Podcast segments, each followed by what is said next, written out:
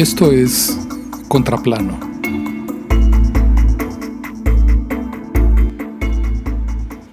Alfonso Cuarón ha filmado tres películas en México, y cada una de ellas ha implicado un regreso a sus raíces y a la ciudad que lo formó como autor, llevándolo incluso a reinventar, con cada retorno, su manera de hacer cine. Así que no resulta exagerado decir que la Ciudad de México ha sido el catalizador de los cambios más importantes en su filmografía. Cuando era adolescente, diseñaba el oficio descuidado que veía en el cine mexicano. Comparadas con las películas extranjeras que adoraba, el sonido y la fotografía mexicana se veían mal. Él y su amigo Manuel Lubezki, a quien conoció cuando tenía 16 años, compartían la obsesión por aprender a hacer películas que se vieran y sonaran deslumbrantes. Ambos han ganado ya muchos premios y son hoy reconocidos cineastas, pero cuando eran adolescentes, esa actitud provocó su salida abrupta del CUEC, la Escuela de Cine de la Universidad Nacional Autónoma de México, donde se burlaban de las películas que proyectaban sus profesores. A finales de los ochentas, Cuarón comenzó a escribir y dirigir episodios de la hora marcada, un programa de televisión que imitaba a The Twilight Zone, la dimensión desconocida, que Cuarón llamaba The Toilet Zone, por su bajísimo presupuesto. Pero ese trabajo fue lo mejor que le pudo haber pasado, porque fue como un taller de cine pagado. Cuarón escribió cinco episodios, dirigió otros seis y se hizo amigo de un director joven y ambicioso llamado Guillermo del Toro, que también trabajaba en ese programa.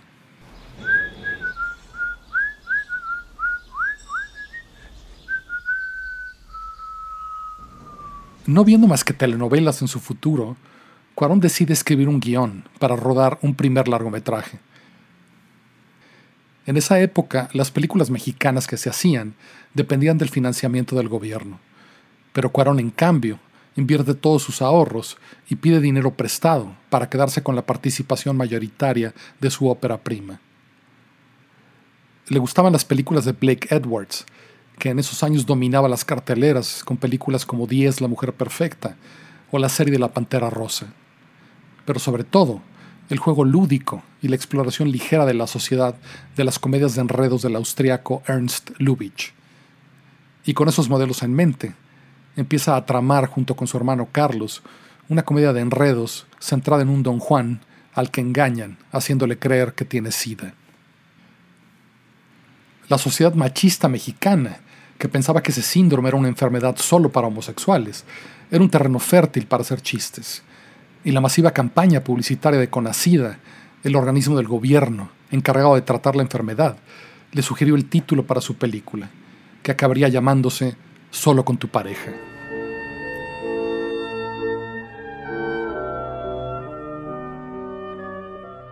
Cuarón buscó actores poco conocidos en el cine y los encontró en el teatro empezando con Daniel Jiménez Cacho, que interpretó a Tomás Tomás, el personaje central de la historia, Luis de Icaza y a la cantante Astrid Haddad, mientras que el papel del amor imposible recayó en Claudia Ramírez, que era entonces novia de Cuarón.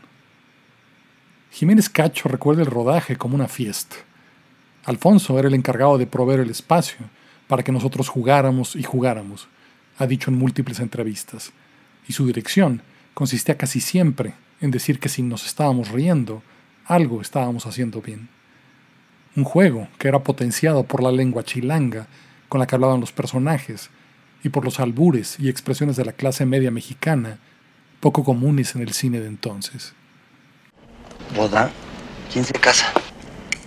La Burbus. ¿La Burbusoda? Sí, la misma. ¿Qué? ¿Te debe algo? Más o menos. ¿A qué hora salen? En 10 minutos, pero pues tienes calentura. No, espérenme. Me tomo dos aspirinas y salgo, ¿eh? La Burbus, güey. La Burbus. Otro azar afortunado fue la participación de Brigitte Broch, la diseñadora de producción, que ayudó a Cuarón a materializar su obsesión por el color verde, que junto con los filtros de la cámara de Lubeski crearon una gama de tonos de ese color, con los que pintaron todas las locaciones de la película, desde el interior del departamento de Tomás Tomás hasta las fachadas del edificio porfiriano de la colonia Roma, donde habita el personaje. Su hermano Carlos, burlona y picasianamente, la llama su etapa verde, porque continuó usándola en sus siguientes dos películas ya en Estados Unidos. Hoy es fácil constatar que Cuarón disfrutaba desde entonces con la planeación y ejecución de largos movimientos de cámara, para narrar escenas en una sola toma, apoyándose en la destreza técnica de Lubezki para crear una sensación de tiempo y espacio real en sus películas. La toma secuencia del banquete de bodas de la Burbus al inicio de Solo con tu pareja, a la que Tomás Tomás acude de colado y de paso se echa una canita al aire con la recién casada, es un claro y precoz ejemplo de este estilo, que alcanzaría su cenit con la toma secuencia de 15 minutos al inicio de Gravedad, uno de los momentos más emocionantes de la historia del cine, junto con los paseos de Cleo sobre la avenida Insurgentes, que Cuarón pacientemente reconstruyó para recrear su infancia en los años 70 con la multipremiada Roma. Esa colonia y la Ciudad de México han sido desde entonces un personaje central en sus historias y constituyen el epicentro de la urbe que Cuarón narra e imagina desde entonces.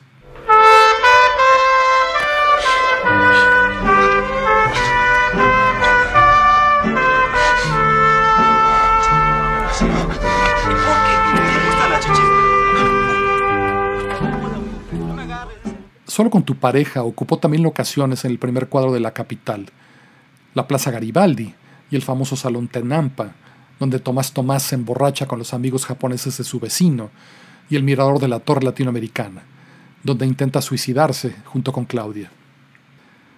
Cuando Miramax mostró interés en la distribución mundial de Solo con tu pareja y la película fue elegida por el Festival de Cine de Toronto ese año, Cuarón parecía en camino al éxito internacional pero Miramax se retiró abruptamente del trato y la Comisión de Cine Mexicana retrasó el estreno en cines durante más de un año, dejando a Cuarón en quiebra. Carlos dice que lo mejor que le pudo pasar a su hermano fue que solo con tu pareja no tuviera éxito comercial, ya que ese tropiezo marcó el inicio de su exilio fuera de México y de los dos retornos que producirían sus mejores películas.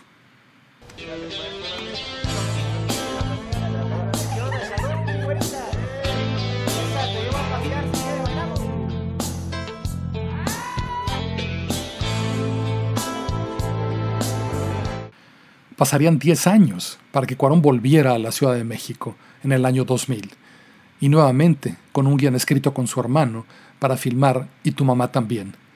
Otra inteligente comedia sexual centrada en dos adolescentes, uno privilegiado y otro de clase obrera, que siguiendo un impulso deciden viajar a una remota playa con una mujer casada de 28 años. Un road movie que revisitado en el 2021 se devela también como un precoz vislumbre de la militarización que acabaría cubriendo todo México, seis años antes de que el presidente Calderón sacara al ejército de sus cuarteles para convertirlo en Policía Nacional. Luego vendrían tres películas de enorme éxito comercial fuera de México. El prisionero de Azkaban, la mejor de la saga de Harry Potter, Hijos del Hombre, una distopía futurista, y Gravedad, por la que recibiría el Oscar al mejor director. Y finalmente, 17 años después, Cuarón regresaría otra vez a México para filmar Roma, en la colonia donde pasó su infancia. Una especie de radiografía espiritual de su familia, con un elenco de actores, en su mayoría no profesionales, que desconocían la historia y que iban descubriendo sus parlamentos la mañana misma del rodaje, mientras eran filmados en blanco y negro por el propio Cuarón que asumió también la cinematografía de la película, cerrando así el círculo de aprendizaje que abrió 30 años antes, cuando filmó, junto con el chivo Lubeski detrás de la cámara, su inolvidable primera película, Solo con tu pareja.